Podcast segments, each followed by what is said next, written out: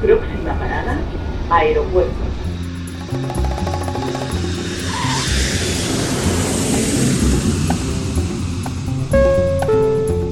Salida del vuelo 948 con destino Aeropuerto Jazz Café.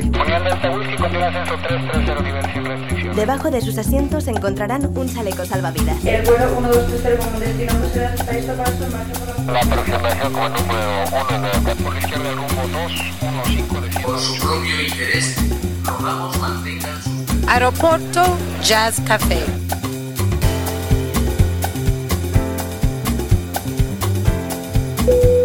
Señores pasajeros, comprueben que su cinturón de seguridad está abrochado, el respaldo de su asiento en posición vertical y su mesita plegada. Gracias. Aeropuerto Jazz Café. Un programa de altos vuelos con José Nebot.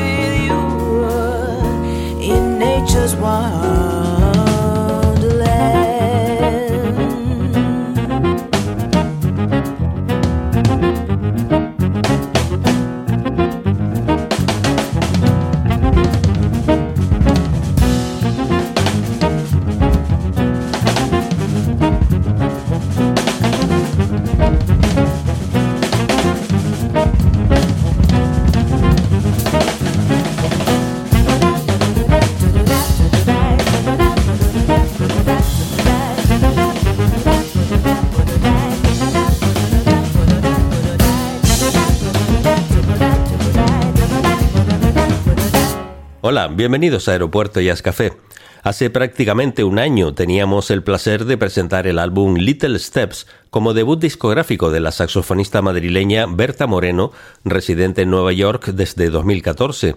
Y ya en ese momento hablábamos con ella sobre su nuevo proyecto, en ese momento en proceso, basado en una experiencia personal africana vivida en zonas marginales de Kenia, que le inspiraron la composición y grabación de lo que es su segundo trabajo y que debido a la pandemia mundial ha retrasado su salida a escena.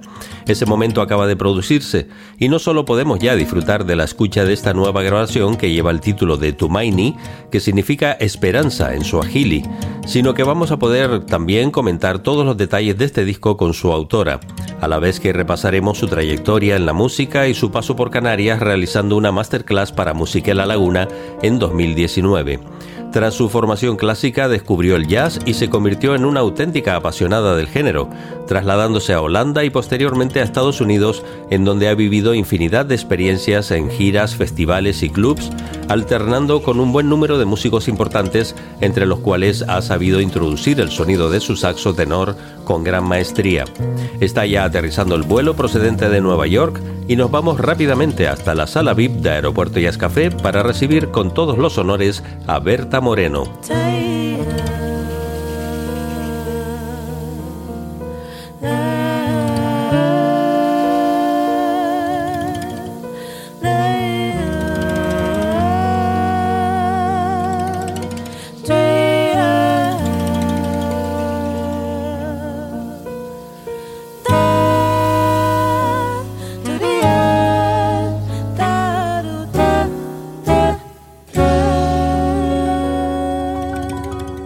Berta Moreno, bienvenida a Aeropuerto Jazz Café. Muchas gracias. Estamos tan cerca y tan lejos al mismo tiempo, ¿no? Tú en Nueva York y yo en Gran Canaria. Exacto, exacto. bueno, hay que felicitarte por partida triple, porque uh -huh. acabas de publicar tu segundo disco, empezaste el año teniendo tu hijo Adai y has cumplido años hace poquito, o sea que son tres celebraciones importantes. Sí. Sí, sí, la verdad es que han, han nacido muchas cosas últimamente. Te veíamos tocar incluso el saxo estando embarazada ya en los últimos momentos. Eh, no sé si eso te, te, repercutía un poco en hacer un, un, esfuerzo en la respiración, digo. Pues mira, la verdad es que hacia el final del embarazo eh, yo seguí tocando hasta casi casi hasta que me fui a dar a luz, pero sí que a los últimos meses la respiración ya costaba porque el diafragma estaba un poco como hacia arriba y, y la verdad que me cansaba muchísimo, era como, como una carrera de, de, fondo. Pero tú ahí al pie del cañón hasta el último momento. Sí, sí. La verdad que sí, lo disfruté mucho. Bueno, acaba de salir Tomaini. Ha, ha habido que esperar. No sé si la culpa de esto ha sido la pandemia. Sí, ha sido la pandemia.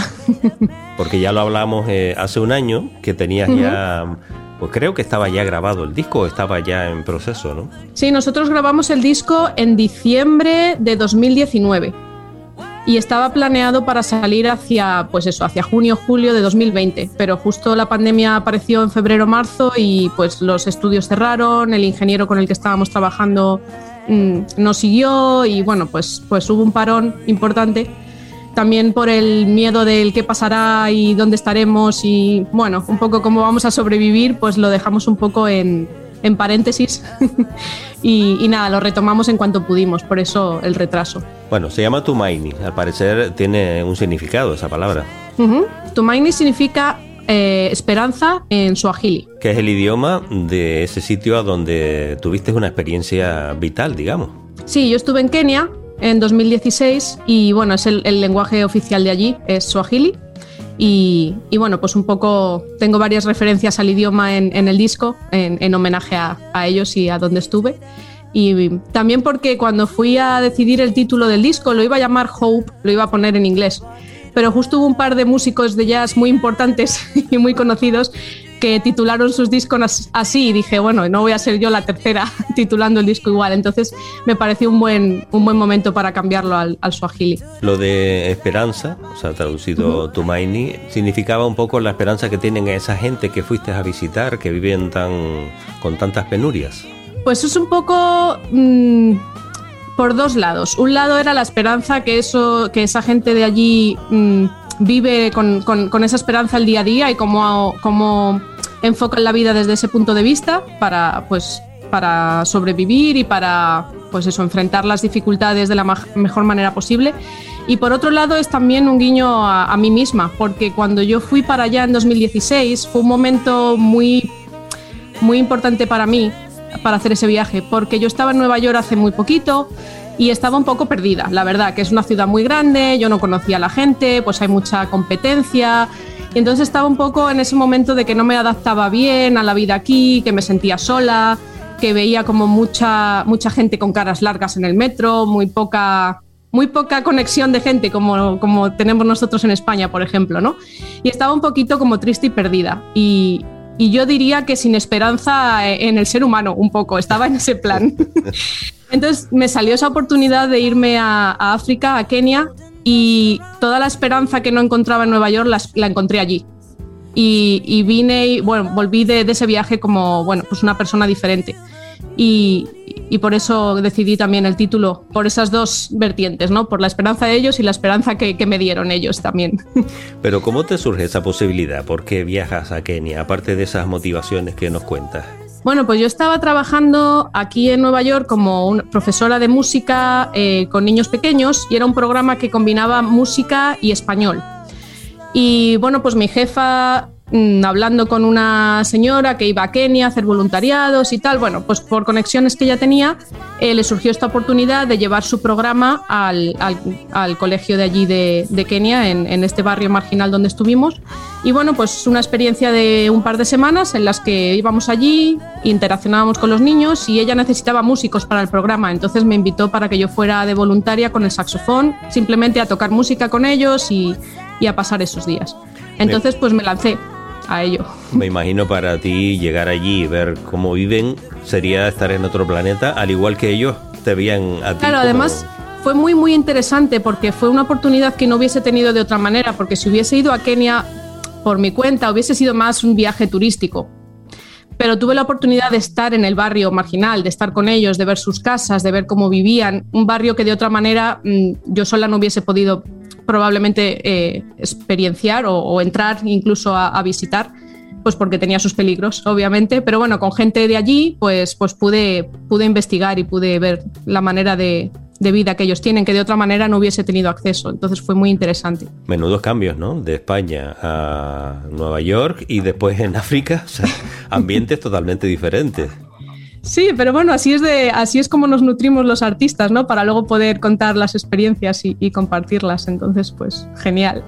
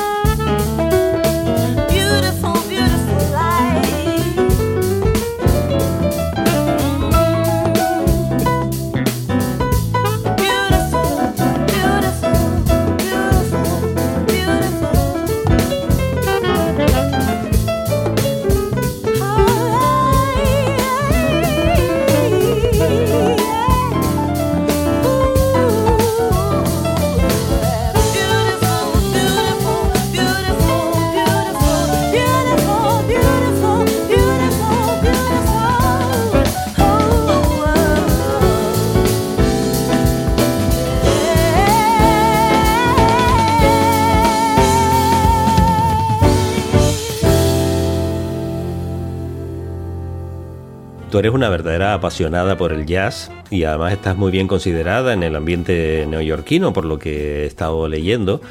Eh, de repente, pues te inspira este viaje en hacer un disco con influencias de música africana, ¿no? ¿Qué, qué cuentan las letras? Pues bueno, al principio compuse sin letras y a mitad del proceso me di cuenta de que me faltaba poquito como explicar un poco más la experiencia, ¿no? Como que se me quedaba corta la música para todo lo que había vivenciado. Y entonces me lancé a la aventura de escribir las letras por primera vez y sin saber cómo iba a acabar y la verdad es que estoy contenta con el resultado. Las letras hablan un poco de mis impresiones y mis sentimientos estando allí más que contar la historia de ellos, es un poco mm, una reflexión de cómo la historia me afectó a mí personalmente y cómo los, las reflexiones mías después de la experiencia. ¿Y tuviste que aprender Swahili? O al menos para las letras de las para canciones. Para una de las canciones, sí. La verdad es que Hubo una canción que sí que quería escribir en Swahili, entonces, pues bueno, un poquito empecé el primer borrador con el Google Translate y por supuesto luego llamé a, Evelyn, que es la directora del centro, y ella me estuvo ayudando a, corregir las cosas y a decirme cómo poder escribirlo mejor, lo que yo tenía pensado en, en, la cabeza, ¿no? Entonces, pues ella me dio el visto bueno al final y dije, vale, ya está, la puedo publicar. ¿Cómo formas la banda? Porque, bueno, media banda ya la tenía formada de tu disco anterior, Little Step, ¿no? Pues sí, bueno, quise, eh, quise conservar a, Manuel Valera al piano porque, bueno, tengo muy buena conexión con él y es un músico que a mí me encanta por su versatilidad, porque él puede tocar todos los estilos increíbles y es un, es un músico muy, muy sensible. Y como que siempre toca lo que tengo en la cabeza, incluso mejor. Entonces, como que no tengo que darle muchas instrucciones ni explicarle muchas cosas, es como si él pudiera escuchar lo que tengo en mi cabeza. Y me gusta mucho trabajar con él. Y luego eh, Rafael Panier en, la batería no estuvo en el disco anterior, pero sí que había estado ya tocando mm, mis proyectos conmigo bastante tiempo. Entonces eh, le incluí esta vez y añadidos nuevos tengo a, a Lana Sinkey, con la que estuve haciendo el proyecto en España y la verdad que me encantó y pues me apañé para poderla traer aquí en Nueva York a grabar con nosotros y luego a Franco Pina, que es un percusionista argentino con el que yo colaboro en otra, en otra banda, que hacemos un poco música fusión colombiana, jazz, mm, de todo un poco. Y él tiene un set de percusión muy curioso, que es como una batería, pero construida con diferentes instrumentos de percusión. Y luego también ha construido él mismo un arpa, que él llama arpa legüera, que es como una especie de tributo a las arpas africanas, pero está construido como con cuerdas del contrabajo que él hace eh, percute con, unas mazas y bueno, no sé, y suena muy muy interesante, entonces le, quise poner para el proyecto. Y por supuesto Maxine en el contrabajo, y en, este caso en el bajo eléctrico, y también produciendo el disco como, como la vez anterior. Oye, enséñame a pronunciar el apellido de Maxine. es Maxine Piripilitza. Piripilitza, claro, yo leo Perepelica. Claro, es que se lee diferente de cómo se escribe. Es un lío. Bueno, lo voy a practicar. Vale. E importante la presencia de Alana Sinkey, ¿no? que precisamente estuvo hace unos pocos meses estuvo aquí con la banda Patax, de la que es vocalista. Y bueno, siendo africana y siendo jazzista también, pues era un poco la, la cantante ideal que te hacía falta. Sí, porque además es que ella le ha dado un color al disco muy especial, muy particular. Ella tiene una forma de, cantar preciosa y muy particular, muy personal. Y yo para este disco estaba buscando músicos, eso, que me dieran un, sonido personal, porque no estaba intentando imitar la música africana o sonar como, como si fuese un disco africano. Quería algo que fuese como muy personal, que diera como algunos tintes de, de música africana, pero no, que no fuese africano. Entonces, para eso necesitaba músicos que, tuvieran su propia voz y su, y su enfoque personal. Un poco me estás confirmando la, sensación que yo he sacado de escuchar el disco, ¿no? Que me transporta a África, pero no me deja ahí. Me lleva también a, Nueva York. Sí, claro, porque era un poco como traeros a mi experiencia, a mi, a, mi mente, ¿no? Y a, mi, a mi visión de, la experiencia. La estructura de los temas y demás, porque hay, hay cambios de ritmo en, en algunos temas cambios, bastante notables en algún caso. Sí, bueno, un poco... A ver, yo tengo una idea siempre cuando empiezo a componer, empiezo a componer pensando en la historia que quiero contar. Y entonces de ahí empiezo a buscar qué sonidos, qué ritmos, qué estructura de canción me puede llevar a, que la gente pues se meta en esa, en esa idea y en esa historia. Entonces no, no empiezo, como, no, como que no pienso en los ritmos de antemano, sino que voy con lo que va surgiendo y lo que me va pidiendo la canción según la voy componiendo. Entonces hay, hay cambios de ritmo que ni siquiera me esperaba yo, que pues de repente salían y bueno, pues nada, si han salido, allá voy con ello.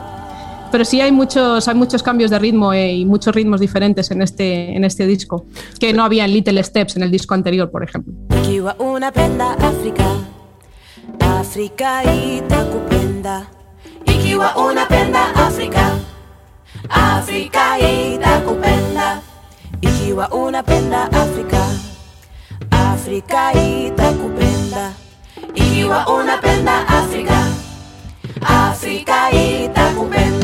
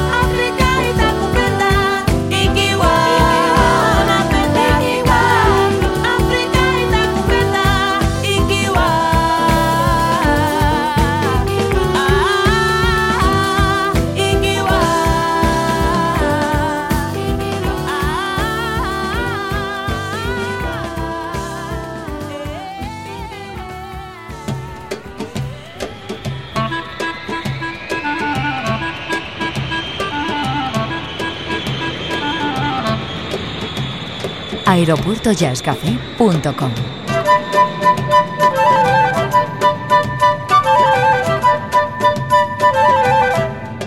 Podcast integrante de esferajazz.com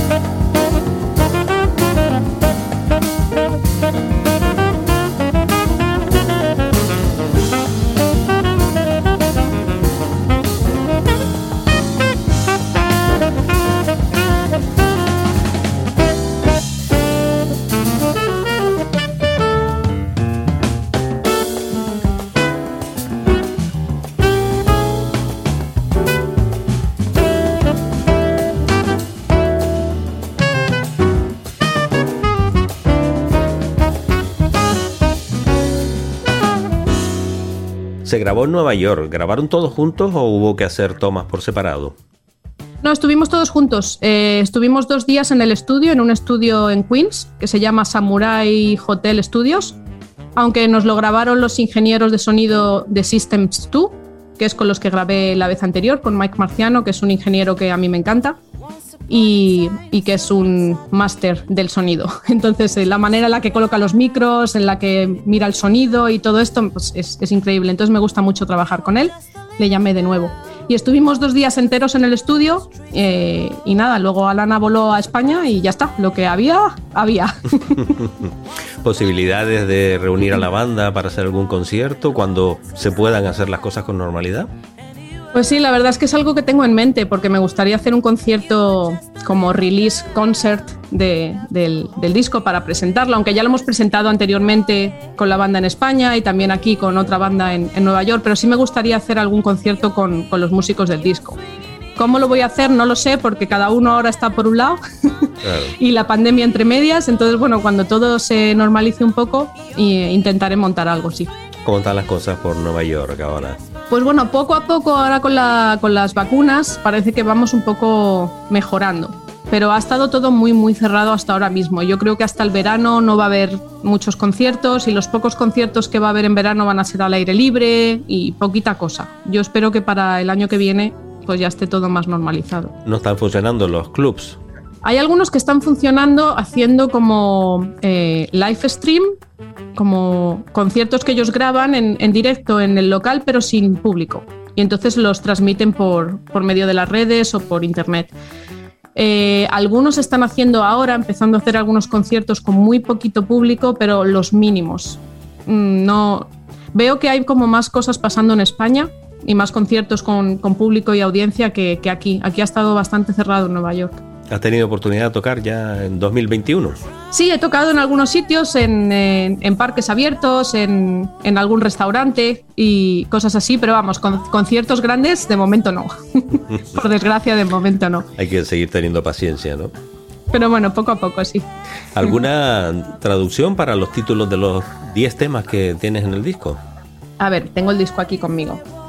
Pues mira, el primer tema que se llama Caribu, Caribu significa bienvenidos y es un poco pues contando la bienvenida que, nos dieron y cómo nos acogieron desde el principio cuando llegamos allí. África, pues todos sabemos lo que África es. the Beauty of the Slam significa la belleza del slam. El slam es el barrio marginal y esta canción habla un poco del contraste y de, del impacto que me dio el contraste entre pues toda la miseria que encontré allí y las dificultades de, ese tipo de vida y de esa zona con la belleza humana que pude encontrar allí. Entonces fue como un contraste de belleza y no belleza al, al mismo tiempo que, que, me impactó mucho. Y bueno, pues ese es el tercer tema. Luego tenemos otro que se llama Dance, que significa bailar, baile, que está inspirado en todos los bailes que me eché con los niños de allí y lo bien que nos lo pasamos. Luego tenemos una pieza que se divide en dos eh, pistas, que es la 5 y la 6, Manjari 1 y Manjari 2. Y esto es una pieza que habla sobre los paisajes africanos, la sabana, las puestas de sol, mm, el silencio que encontré en la naturaleza, esa, ese balance o esa, ese equilibrio, perdón, entre, entre los animales y, los africanos, cómo respetan el medio ambiente, cómo respetan la madre tierra, como dicen ellos. Y bueno, pues un homenaje, un homenaje a la madre tierra, sí. Hope significa esperanza, eh, como ya hemos hablado, que es el título del disco. Christine es el nombre de una de las niñas de la que me enamoré con locura. y bueno, pues es, está escrita para ella, pero para todos los niños, en realidad. Y Kutembea significa pasear o paseo en, en Swahili también. Y bueno, es un poco la conclusión final del disco, cuando ya vuelvo a Nueva York y pienso sobre toda la experiencia.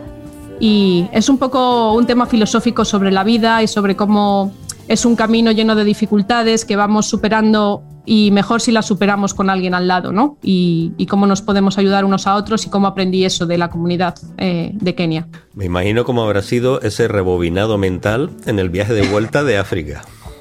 Buah, es que fue dura la vuelta, porque yo venía de estar esas semanas allí como en un paraíso paralelo. No sé, como que no me acordaba de nada de la vida anterior. Fueron muy intensas esas dos semanas y cuando volví me costó mucho adaptarme. Y, y bueno, pues hubo mucha reflexión. mucha reflexión de, de todo tipo. y nada, pues espero que se haya traducido todo bien en, en, el disco. El disco suena muy bien, además tienen momentos de protagonismo cada uno de los componentes de la banda, pero a mí me gustaría resaltar como opinión personal el trabajo uh -huh. de Manuel Valera. Sí. Porque me Increíble. parece fantástico lo que hizo él con esta grabación. ¿eh?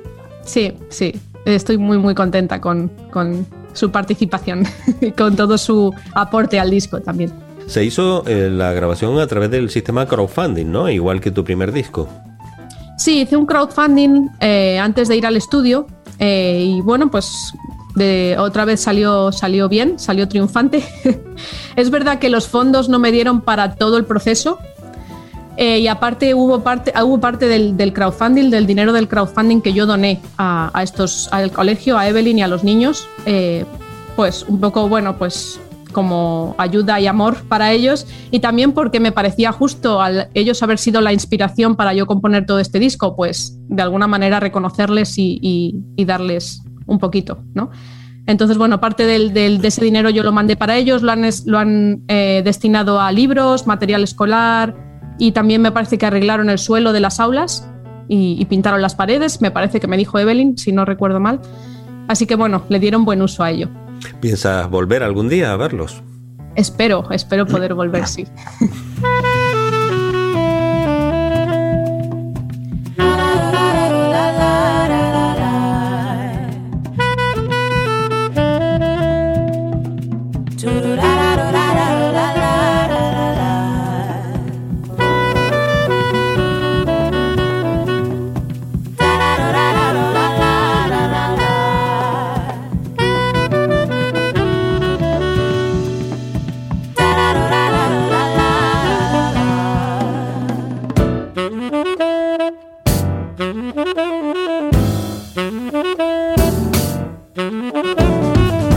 da da da da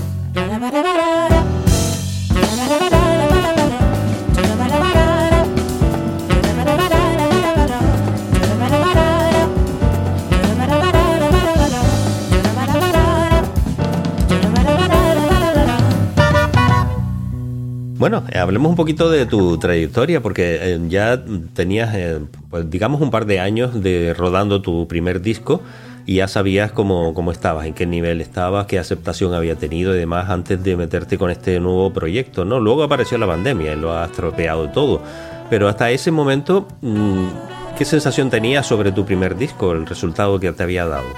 Pues estaba bastante contenta.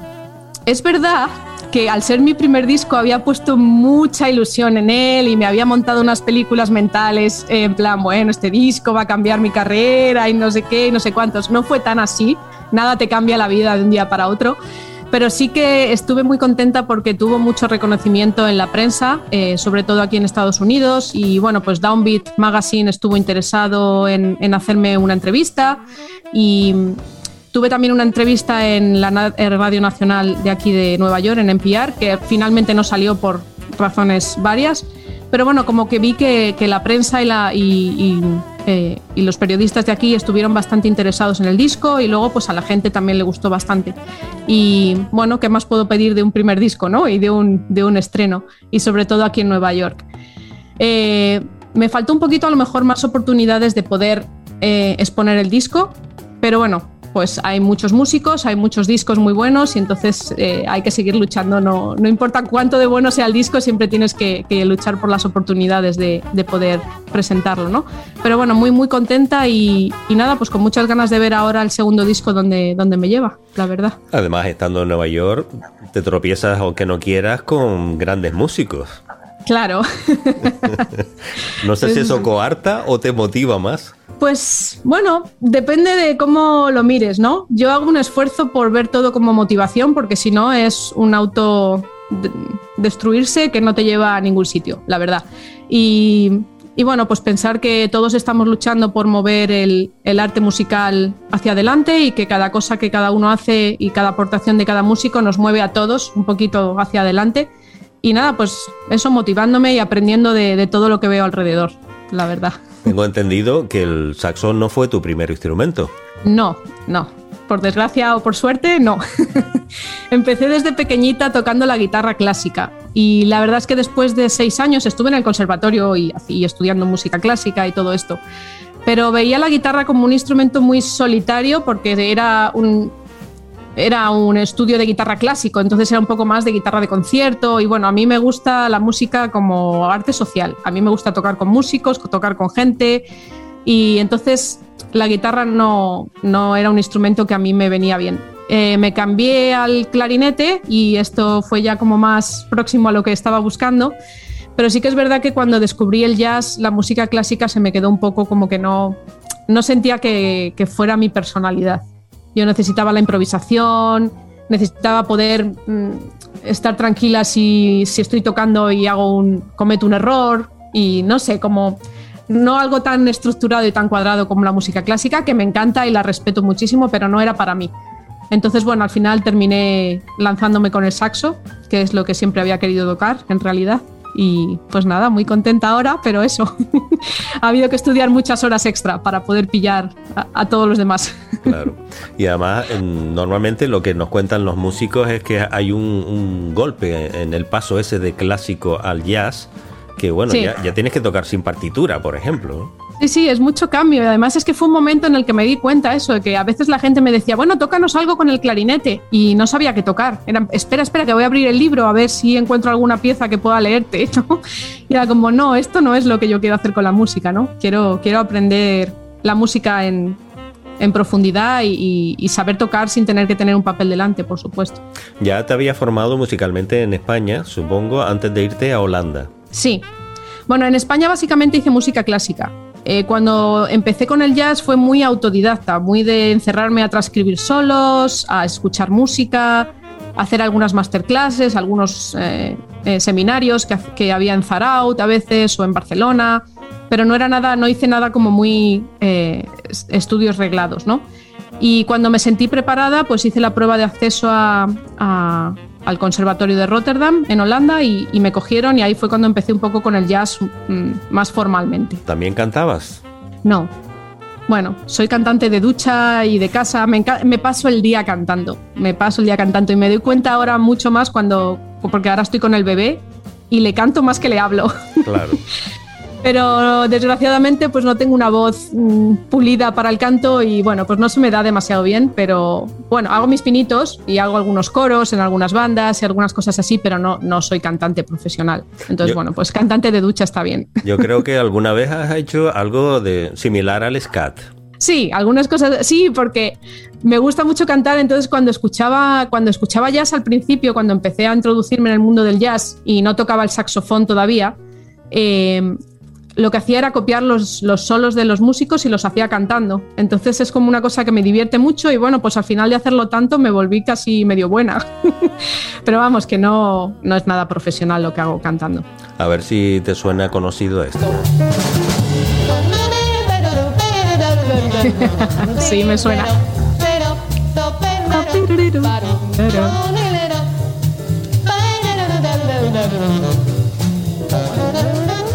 Es uno de los momentos de tu masterclass en Musique La Laguna, cuando estuviste en Tenerife. ¿Qué tal tu visita a Canarias? Bueno, fue increíble, porque además tengo raíces de por allí, de Canarias, del norte de África, que están un poco perdidas en mi árbol genealógico, y entonces me hizo muchísima ilusión ir a Canarias mmm, por primera vez, porque nunca había estado en Canarias, y me trataron súper bien, la gente de Musique son increíbles. Eh, el público canario fue increíble, me lo pasé súper bien y me sentí como en casa, me sentí muy acogida y, y, me hizo muchísima ilusión que me invitasen, la verdad. Y también, bueno, me perdí los carnavales por dar la masterclass, pero bueno, pues es una excusa para poder volver. Valió la pena y además eh, yo, que no soy músico, eh, he visto la masterclass entera y bueno, sabios consejos que diste a los músicos. Uh -huh. Me ha dicho eso mucha gente que no eran músicos y han visto la masterclass y me han dicho, es la primera vez que veo una masterclass y, y, me entero sin ser músico. Y la verdad es que me gustó mucho escuchar, escuchar esas opiniones. Cuando empiezan con esas palabras que tienen los músicos de los términos, eh, uh -huh. de, solfeo y todo esto, pues ya ahí me pierdo absolutamente, ¿no? Claro, hombre, pero, normal. Pero... Pero, es, pero es muy interesante escucharlos a ustedes, sobre todo contar las experiencias y ver cómo dominan la técnica, ¿no? Cada uno con uh -huh. su estilo. Sí, me lo pasé muy bien, la verdad que estuvo muy bien estar en Canarias y, estar allí con música.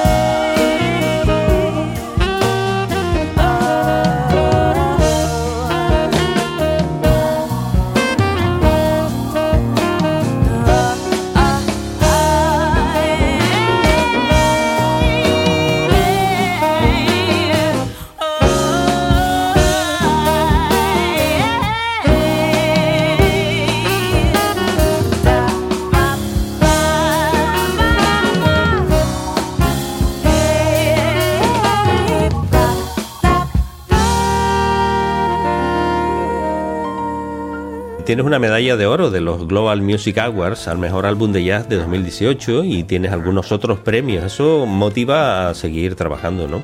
Sí, intento no, enfocarme mucho en, los premios porque, bueno, pues son una cosa del ego un poco y, a veces, bueno, a veces son cuestión de suerte o de estar en el lugar correcto, en el momento correcto y todas estas cosas. Entonces no son súper significativos de, tu valor o tu valía como músico, pero cuando llegan, pues hombre, son muy bien aceptados y la verdad es que es un empujón de motivación ver cómo la gente pues reconoce tu trabajo porque hay mucho trabajo detrás de hacer un disco y son muchos años de sentarte, de investigar, de componer, pues de buscar a los músicos, de ensayar, o sea, es, todo un proceso que dura, pues es un mínimo de uno, dos, tres años, que, que, bueno, cuando te lo reconocen, la verdad es que es un empujón para, para seguir hacia adelante.